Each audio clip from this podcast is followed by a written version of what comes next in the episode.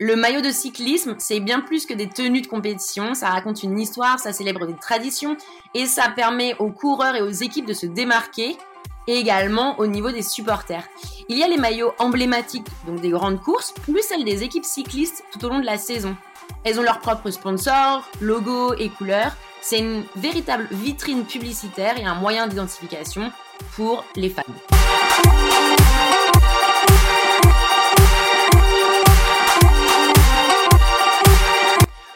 Bonjour à tous et bienvenue sur le podcast Le sport à la loupe. Aujourd'hui, nous allons poser notre loupe sur le cyclisme, un sport dynamique et exigeant. C'est une discipline qui fait vibrer les foules et captive les passionnés de sport à travers le monde.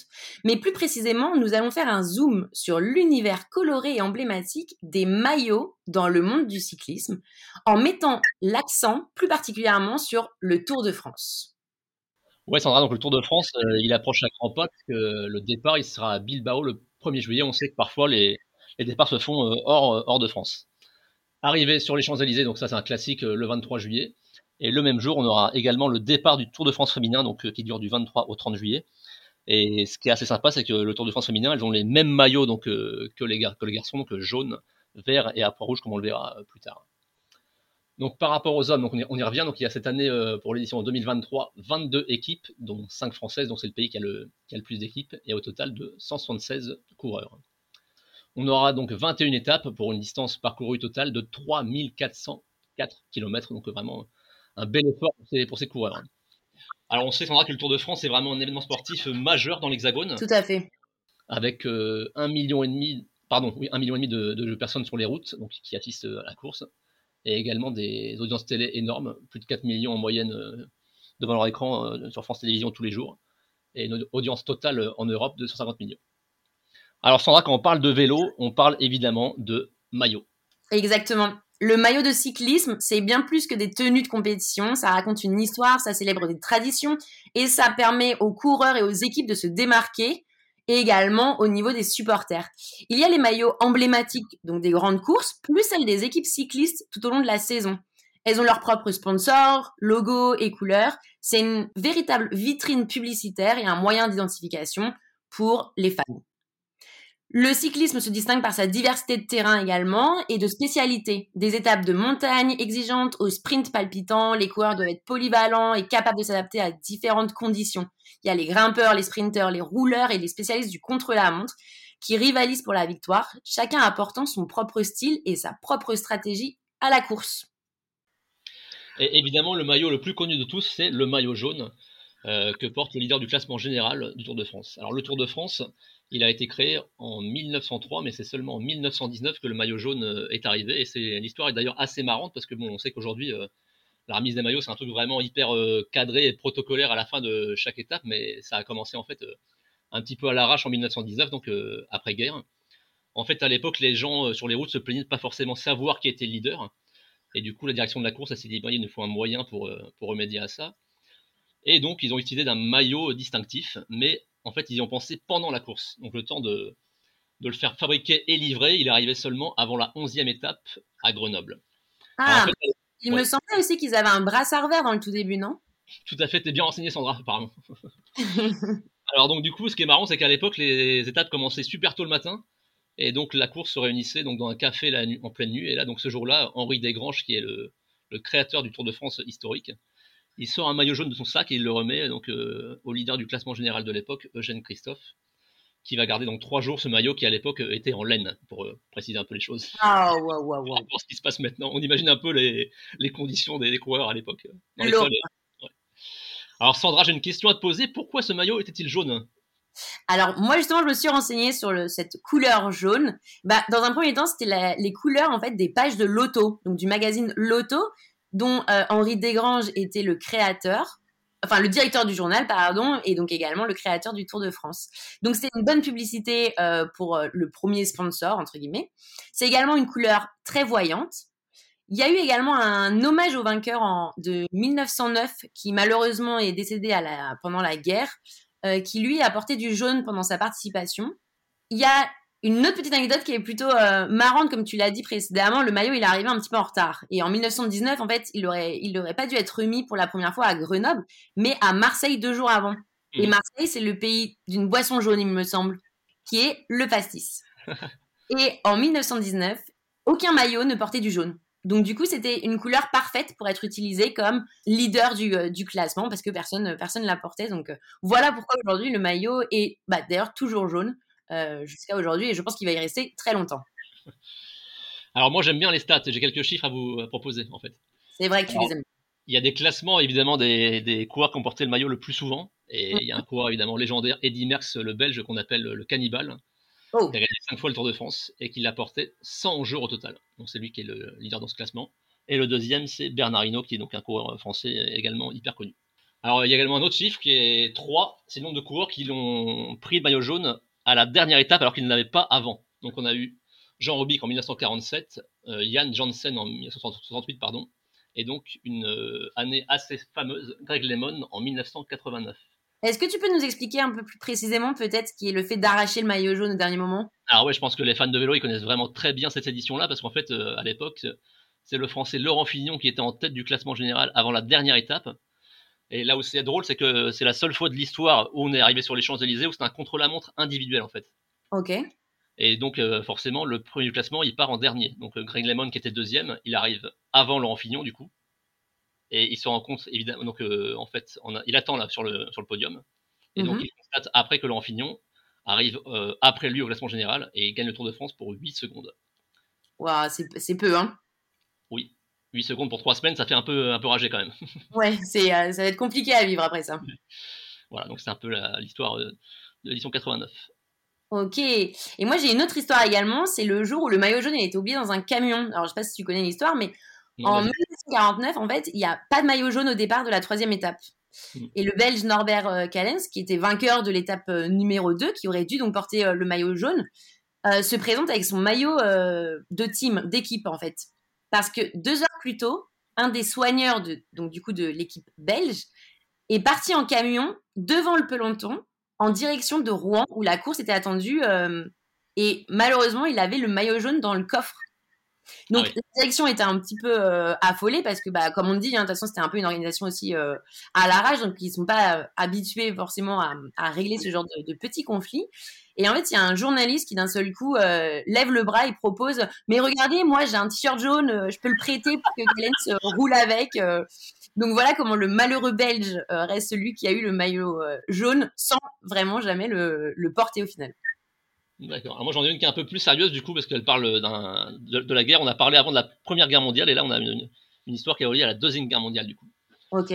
Dans les 1930, du coup, on avait un coureur assez connu qui s'appelle André Leduc. Il a gagné deux fois le Tour de France en 30 et 32. Et pendant la Seconde Guerre mondiale, euh, il a œuvré pour la résistance en fait. Ok. Et il a été arrêté par les Allemands, donc pour cette raison. Et il a été euh, également interrogé assez, euh, on va dire, violemment par un officier. Sauf qu'au cours de l'interrogatoire, l'officier le reconnaît en fait, le, Ah. du Tour de France. Et il se rappelle que lors de l'édition où il a gagné, il avait battu un Allemand, donc euh, Kurt Stoppel. Et du coup, donc il le félicite pour ça. En fait, ils discutent un peu de vélo. Et donc c'est grâce à ça et leur euh, passion commune que du coup l'officier épargne André Leduc. Oh, Et donc c'est un peu grâce à sa victoire au Tour de France qu'il est resté en vie. Voilà, c'est c'est assez fou ça. Hein c'est assez sympa comme, euh, comme histoire. Comme quoi, il faut le gagner le Tour de France apparemment. Et également, donc du coup, une autre petite anecdote, c'est euh, l'espagnol, alors j'espère que je prononcerai bien son nom de famille, mais Pedro Delgado, qui lui a perdu le maillot jaune au Lido en 1988. Donc le Lido, je pense que de nombreuses personnes euh, connaissent. Et en fait, le 24 juillet, il- après l'arrivée donc euh, sur les Champs Élysées, toute son équipe et lui-même, ils vont au Lido, donc le célèbre cabaret du au 116 de, de, de l'avenue justement des Champs Élysées. Et, euh, et les vainqueurs, ils ont l'habitude en fait de célébrer euh, leur triomphe entre des filles, euh, paillettes, coupe de champagne, etc.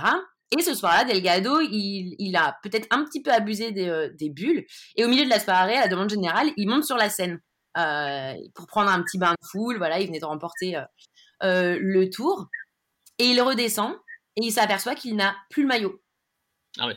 Mais plus tout. Alors on ne sait pas s'il a été euh, perdu, volé, euh, s'il est tombé par terre ou s'il a été récupéré par quelqu'un. Mais en tout cas, c'est un mystère qui perdure encore euh, aujourd'hui, de nombreuses années. donc du coup, après cette, cette anecdote. Ah, et donc il l'a pas retrouvé du coup? Non, il n'a jamais été retrouvé. Bon, bah, on enchaîne sur également la même personne, du coup, Delgado, qui l'année suivante a également une petite histoire euh, sympa. Enfin, un peu moins sympa pour lui d'ailleurs. Parce qu'en fait, donc comme il a gagné donc en 88, il part en dernier du prologue, donc la première étape en 89. Ah oui, effectivement, ouais. Parce qu'effectivement, comme on dit, les, les, gagnants partent les derniers. Voilà, c'est ça. Donc du coup, tout le monde part avant lui, donc ça prend un petit bout de temps forcément. Lui, il s'échauffe dans, dans, son coin. Et lorsque c'est son tour de partir, on s'aperçoit qu'il n'est pas là en fait. Ah bon? Il avait juste, il avait oublié qu'il devait partir. et donc là, évidemment, il y a un règlement qui est assez strict et le, chrono, il, se lance sans, sans l'attendre. Ok. Donc là, évidemment, il s'en rend compte, il arrive en retard, et il est un peu affolé, donc il prend, il prend le départ, il fait sa, sa, course, et il arrive évidemment avec un retard assez énorme de 2 minutes 40, qui lui coûtera la victoire au bout du compte trois semaines plus tard. Ah, mais il faisait quoi du coup? Il était en train de s'échauffer, en fait. Ah d'accord. Voilà. Dans une rue, en fait, euh, à côté. Ok. Là, c'est vraiment, à ce niveau-là, c'est quand même assez, assez incroyable d'être aussi négligent, mais voilà, c'est arrivé en, 89 à Delgado, l'Espagnol. Bah, peut-être dingue aussi que son équipe en elle-même n'est pas. Euh, n'était peut-être pas autour de lui, mais. Euh... Bah, disons, Delgado, il nous en aura fait des anecdotes. c'est clair. Mm. Et donc, une toute dernière euh, anecdote assez particulière, parce que bon, le maillot jaune, comme on le sait, il est porté par une personne, parce que le leader du classement. Ouais. Mais par contre, en 1929, il a été porté par trois coureurs différents. Ah oui. Ouais, donc assez particulier, parce que, donc, comme on dit, c'est un maillot qui est unique. Euh, donc à l'époque, bien évidemment, le chronomètre, c'est pas exactement la même chose qu'aujourd'hui, c'est-à-dire qu'on va pas jusqu'au millième de seconde. Et donc, du coup, il y a, il y a bah, ce, ce, ce jour-là, donc en, en 1929, il y a Victor Fontan, Nicolas Franz et André Le Duc, justement, qui vont se la première place du classement parce qu'ils arrivent dans le même temps. Donc, comme on peut pas euh, forcément les, les, départager par, euh, par euh, les millièmes de seconde, et on va pas non plus faire, on va pas non plus tirer à la courte paille, ce serait un petit peu trop cruel, et ben les trois porteront le maillot à l'étape suivante. Et eh bah, ben, marrant ça. Ouais. Donc, comme quoi, on peut apparemment, alors aujourd'hui, il faudrait vraiment le faire exprès, c'est-à-dire être vraiment à la, millième de seconde près pour, euh, pour, euh, pour, euh, pour qu'on voit. Ouais, je pense que la technologie elle est tellement développée qu'on peut mesurer tout ça au millième de seconde. Exactement, donc c'est à mon avis improbable aujourd'hui qu'on puisse se retrouver dans cette, dans cette situation. Bon, là, on a parlé assez longtemps du maillot jaune, qui est donc le maillot le plus connu. Il y a quand même d'autres maillots assez sympas qui sont connus sur le Tour de France. Il y en a un notamment avec des couleurs assez particulières, ce maillot blanc à pois rouge. Ah oui, les petits pois. on va en parler après, ces petits pois-là. Donc, euh, c'est pour le meilleur grimpeur, donc euh, celui qui est le meilleur en montagne. Mm-hmm. on en parlera plus en détail mm, à la fin du podcast, mais donc, euh, en gros, à chaque ascension, les meilleurs reçoivent des points. Et donc, il y a un classement par points, en fait, pour déterminer les meilleurs grimpeurs. Alors, celui qui l'a gagné le plus de fois, c'est Richard Virant, un coureur français également assez connu des années 90. Il a gagné 7 fois le maillot blanc à pois rouge. Donc, c'est un record, je suppose. Tout à fait, ouais. Ça n'a jamais été égalé euh, jusqu'à aujourd'hui Non, pas encore, non. Ok. Donc, en fait, le classement de la montagne, ça existait déjà avant ce maillot blanc à pois rouge, qui a été lancé en, 1975. Et donc, en fait, à l'époque, le sponsor du maillot, c'était Chocolat Poulain, donc, euh, que vous connaissez certainement. Mm-hmm. En gros, ils voulaient un maillot qui, se, qui ressorte pour avoir un peu de pub pour eux, en fait. Bah, je crois qu'ils ont bien réussi. Ouais. Alors, pourquoi à pois rouge Alors, c'est assez marrant, en fait c'est un hommage à un coureur d'avant-guerre qu'on surnommait Petit Pois. Alors voilà, c'est un peu, un peu vague comme anecdote, mais bon. ok. Et juste pour info, donc le maillot à pois rouge, euh, c'est le maillot du meilleur grimpeur sur toutes les courses organisées par, euh, par ASO. Par exemple, euh, Paris-Nice, qui est une course également assez connue. D'accord. Et donc après donc le maillot à pois rouge, il y a également un maillot vert qui lui est par classement par points, donc du meilleur sprinter. Donc sprint intermédiaire et arrivée d'étape. Donc des points pour les 15 premiers. Il y a plus de points pour les arrivées sur le plaque en montagne. Ce maillot, il a été lancé donc lors du 50e anniversaire du Tour en 1953. Et alors comme il y a des sponsors partout et le maillot vert, il est sponsorisé par la marque à la belle jardinière. Alors à ne pas s'y méprendre, mais ce n'est pas du tout en rapport avec le jardinage. Ah, Même si la couleur était verte. Enfin, comme on le dit, le, le maillot vert. Mais c'est un magasin de confection de vêtements. Mais c'est assez marrant, effectivement, que le sponsor s'appelle comme ça, mais euh, qui n'y ait aucun lien, en tout cas, avec euh, le jardinage. Et pour autant, d'avoir cette couleur verte.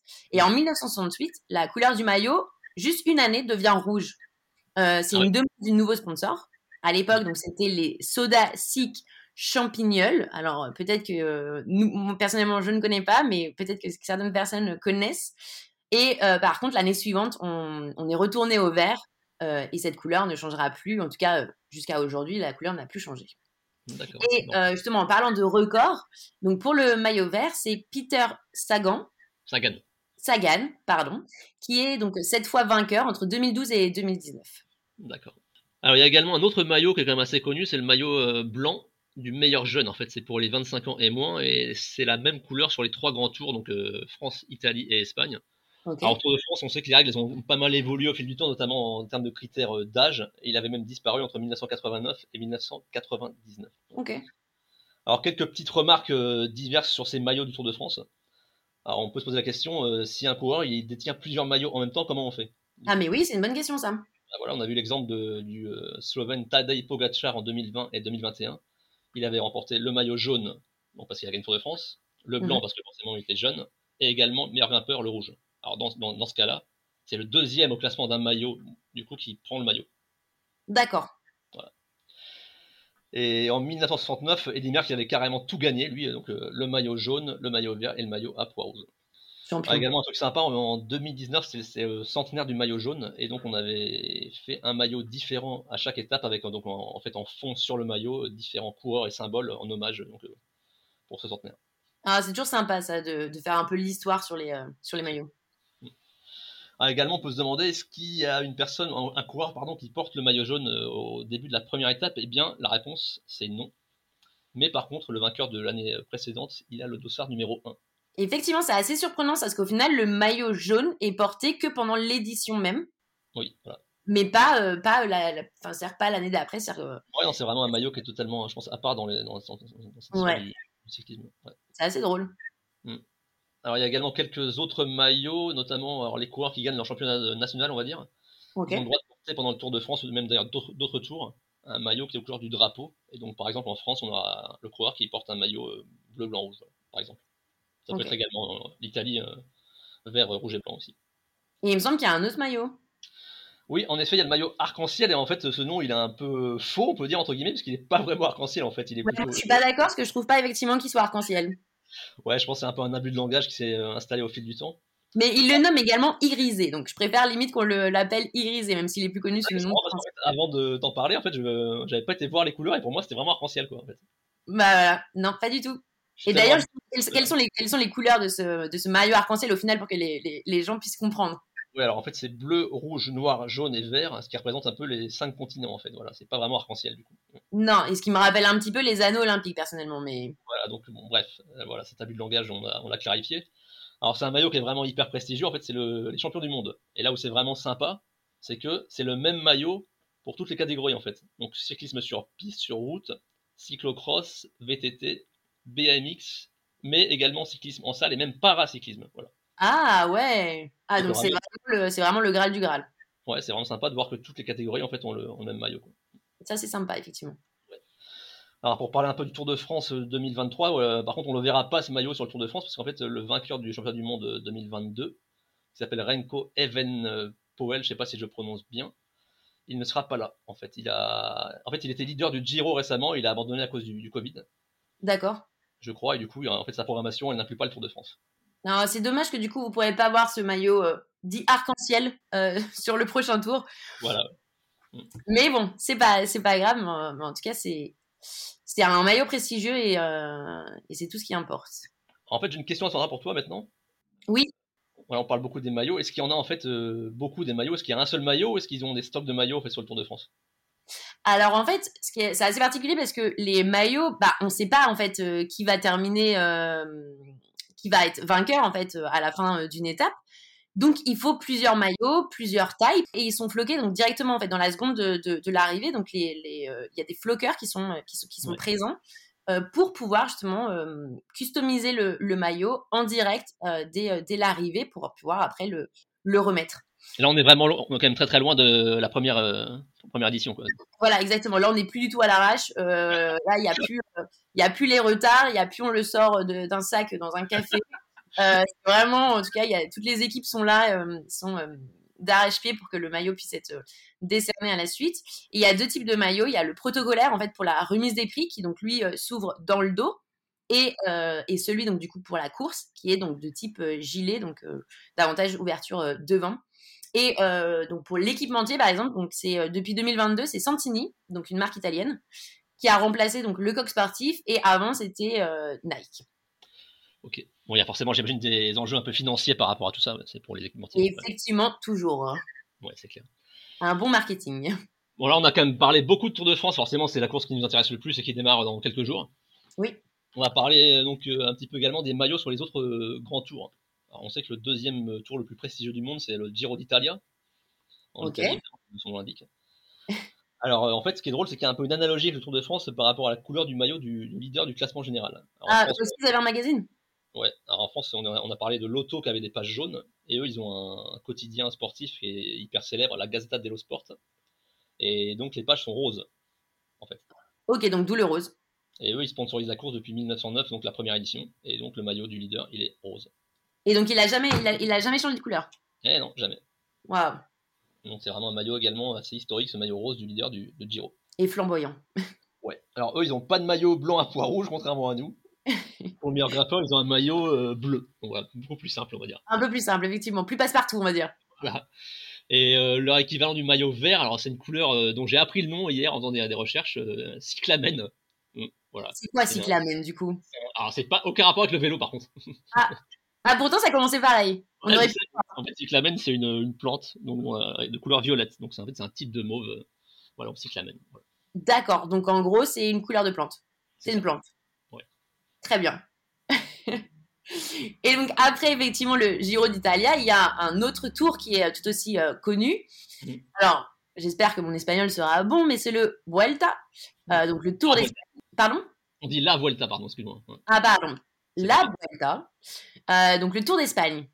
Donc lui, la couleur, alors pour le classement général, justement la couleur chez eux, elle a beaucoup beaucoup changé. Je pense qu'on est passé un petit peu par toutes les couleurs, orange, blanc, jaune, doré. Et euh, il, est, euh, il est redevenu rouge, donc il a, il a commencé rouge, il est redevenu rouge depuis 2011, depuis que le sponsor c'est Carrefour. Et du coup, j'ai une question pour toi. Comment tu prononcerais en espagnol donc ce maillot rouge? Maillot rojo. pas mal, allez, je l'accorde. À tous les Espagnols qui nous écoutent. Euh, mais j'ai jamais réussi, même pendant mes cours d'espagnol, à, dire ce rojo. Donc voilà, mais en tout cas, il était rouge pour, pour chez nous. et les courses d'un jour, comme les classiques, peuvent également avoir leur propre maillot unique qui sont souvent associés à des sponsors ou à des euh, symboles régionaux. Et il existe également, donc du coup, les maillots personnalisés. De nombreux coureurs professionnels ont des maillots plus euh, personnels pour marquer des événements spéciaux ou, euh, rendre justement des, des, hommages. D'accord. Et moi, j'ai une petite question du coup, Jérôme. Vas-y. Comment les maillots, au final, pour faire une synthèse, sont-ils attribués réellement en fait pendant les, lors des compétitions? Est-ce que c'est basé uniquement sur le classement général ou comment ça se passe exactement en fait pour qu'on puisse bien comprendre Comment les maillots sont décernés à chacun? On va essayer un peu de vulgariser tout ça. Donc, euh, alors évidemment que le maillot jaune et rose pour le Giro, donc le leader du classement général. Donc, c'est des temps cumulés par étape. Donc, c'est assez simple à comprendre, je pense. Ok, donc c'est-à-dire que c'est un temps cumulé sur toutes les étapes euh, du tour. Et forcément, celui qui met le moins de temps en général, il porte le maillot jaune. Mais par contre, la différence avec les maillots, par exemple, vert et à poids rouge, c'est que ça marche par points en fait. Et comment on les gagne nos points? Si je prends l'exemple du maillot vert, alors, par exemple, Ouais. On appelle des sprints intermédiaires en fait pendant, pendant l'étape. Donc les, la direction de la course, elle définit un peu donc des, des points euh, entre, enfin, pendant l'étape, on va dire. Ok. Et les coureurs qui arrivent en premier, donc à ce sprint intermédiaire, marquent des points. Voilà. D'accord. Et donc c'est les 15 premiers, donc avec des, avec des points forcément dégressifs euh, du premier au 15e. Et il y a également évidemment des points pour l'arrivée finale. C'est pour ça que là, des fois, on voit des arrivées au sprint où les coureurs sont en furie et donc ils se battent euh, comme des chiffonniers pour grappiller ces points importants. Ah, ok, c'est pour ça qu'on les voit un petit peu se lever un peu de leur vélo et vraiment accélérer, accélérer, accélérer. Tout à fait. Et du coup, pour ne pas défavoriser les sprinteurs par rapport aux grimpeurs, on accorde moins de points forcément aux, arrivées en montagne. C'est logique. Ah, d'accord, ouais. Sinon, euh, forcément, ça fausserait un peu le classement du, maillot vert. Je comprends. Et donc, même chose, même principe pour le maillot euh, blanc à poids rouge. Donc euh, là, on parle donc de, col. Et donc, à chaque col, après, il y a différentes catégories de col. Il y a le quatrième, troisième, deuxième, première et hors catégorie. Et donc forcément, plus le, col, est pentu, plus il y a de points à gagner. Et donc les 8 coureurs qui arrivent en tête des cols marquent des points. Voilà. Ok. Voilà. Donc évidemment, on sait que sur Tour de France ou sur les grands tours, c'est quand même souvent les, les, meilleurs qui sont les meilleurs également en montagne. Donc voilà, souvent ça arrive que le maillot jaune soit également le maillot euh, blanc à rouge. D'accord, mais en tout cas, c'est comme ça qu'on attribue les maillots aux vainqueurs euh, de, chaque, euh, de chaque catégorie, entre guillemets. Mais par contre, petite précision, donc le maillot blanc, c'est le même principe que le maillot jaune, donc pour les jeunes, donc là, oui, c'est le classement général, on prend que les jeunes et du coup on attribue le, blanc aux meilleurs jeunes. Donc c'est un contre-la-montre également? Bah non, c'est un, peu un temps cumulé si on veut. Voilà. Oui, un temps cumulé. Voilà, ouais. Ok. Voilà. Très bien. Alors moi j'ai une question pour toi. Oui. Alors on parle beaucoup de ces maillots, mais comment est-ce qu'on les fabrique et comment est-ce qu'on les personnalise pour les équipes euh, cyclistes? Alors, donc en général, les, équipes euh, sportives, ils ont ce qu'on appelle des équipementiers spécialisés euh, dans le domaine du cyclisme, c'est-à-dire qu'ils vont être sous l'égide d'une marque. Et ces équipementiers, ils travaillent en, ils travaillent en étroite collaboration en fait avec les équipes pour concevoir et produire des maillots sur mesure et surtout des maillots adaptés bah, à, la, discipline, parce que ça, ça fonctionne, ça, ça marche dans toutes les dans toutes les disciplines, mais voilà, donc il faut des maillots qui puissent être respirants, où ils puissent euh, en tout cas être à l'aise euh, pendant leur euh, pendant leur compétition. Et donc, ils vont les designer avec ces équipementiers, donc les équipes et les, et les équipementiers. Ils vont choisir donc les couleurs du maillot appropriées. Donc, souvent, de toute façon, il y a aussi, il y a, toujours des, des, des rappels. Alors, quand il y a des sponsors, euh, qui, quand il y a des sponsors, c'est souvent des rappels de couleurs du sponsor. Il peut y avoir, bon, pour certains, pour certains sports, en fait, plus une connotation euh, par rapport aux couleurs du pays Mm. euh, qu'on peut représenter. Et une fois que le design il est finalisé, validé par tout le monde, bah, en fait, ils, ils utilisent une technique de sublimation, euh, vu que c'est du, c'est du sur-mesure, entre guillemets, pour imprimer euh, ces motifs, ces, dé- ces, dé- ces décorations, en fait, sur, sur, les, sur les maillots et sur des tissus, donc du coup, techniques et appropriés. Et une fois que les maillots sont fabriqués, il faut savoir que c'est pas que les coureurs qui vont avoir euh, le maillot, c'est vraiment l'ensemble de l'équipe. Donc euh, les coureurs, les directeurs sportifs, le personnel d'assistance, enfin tout, les, le, le staff, toutes les composantes en fait qui vont être euh, sur place pour que tout le monde puisse être euh, identifiable directement lors de, lors de l'événement. Et le, chaque maillot, il peut être également personnalisé avec le nom du coureur, parfois son numéro de course. Ça, ça ajoute un petit peu une petite tâche, une petite touche d'individuali- d'in- d'invi- oula, d'individualité pardon et d'identification pour chaque membre de, l'équipe euh, également. Et il y a aussi cette reconnaissance que souvent ces maillots, en fait, on, on en fait des réplicas Ouais. pour les vendre en fait aux, aux supporters et ça permet aussi de, de fédérer euh, bah voilà les, les, les fans et également qui, se, qui, qui puissent porter le même maillot que, que leur équipe euh, fétiche. Donc ça contribue à, un- à créer aussi un spectacle visuel sur les routes et à renforcer ce lien justement entre les, les fans et leur, euh, et leur équipe favorite qui est extrêmement important, euh, surtout lors du tour. Ouais, c'est un peu comme au foot en fait. Il y a vraiment une, une connexion entre les fans et leur équipe. ouais. Ouais, exactement, exactement, exactement. Ok, alors, un, juste un petit mot par rapport à une série Netflix qui, sort, qui, est, pardon, qui est sortie récemment sur le vélo. On sait que c'est vraiment la mode, euh, en- entre guillemets, des docus sportifs depuis quelques années, avec notamment la, C'est vrai. avec Netflix. On a eu euh, Formula One Drive to Survive qui a été un énorme succès pour la Formule 1.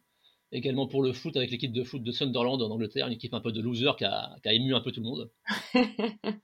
Et euh, plus récemment, on a eu euh, Breaking Point donc pour le tennis. Et donc là, Netflix a lancé une série sur le vélo, donc en filmant euh, l'édition 2022 donc, euh, du Tour de France. Ok. Et ça s'appelle Tour de France au cœur du peloton. Et donc c'est sorti le 8 juin, forcément, donc pour teaser un peu l'édition euh, 2023. Ah bah super, comme ça au moins les aficionados peuvent se replonger un petit peu dans cette euh, ancienne édition, donc c'est plutôt cool. Bon, bah on a appris euh, énormément de choses en tout cas euh, aujourd'hui, on espère que, que vous euh, également. J'espère que vous avez apprécié notre plongée dans l'univers des maillots du cyclisme. Peut-être que vous allez vous-même porter votre petit maillot jaune en regardant le tour, donc du coup très prochainement, vu que ça commence le 1er juillet, on le rappelle. Et pourquoi pas le maillot rose quand ce sera le Giro d'Italia et le rouge pour la Vuelta España. Bravo, belle prononciation. Merci beaucoup en tout cas. Euh, on vous dit à la semaine prochaine. À très bientôt. Ciao.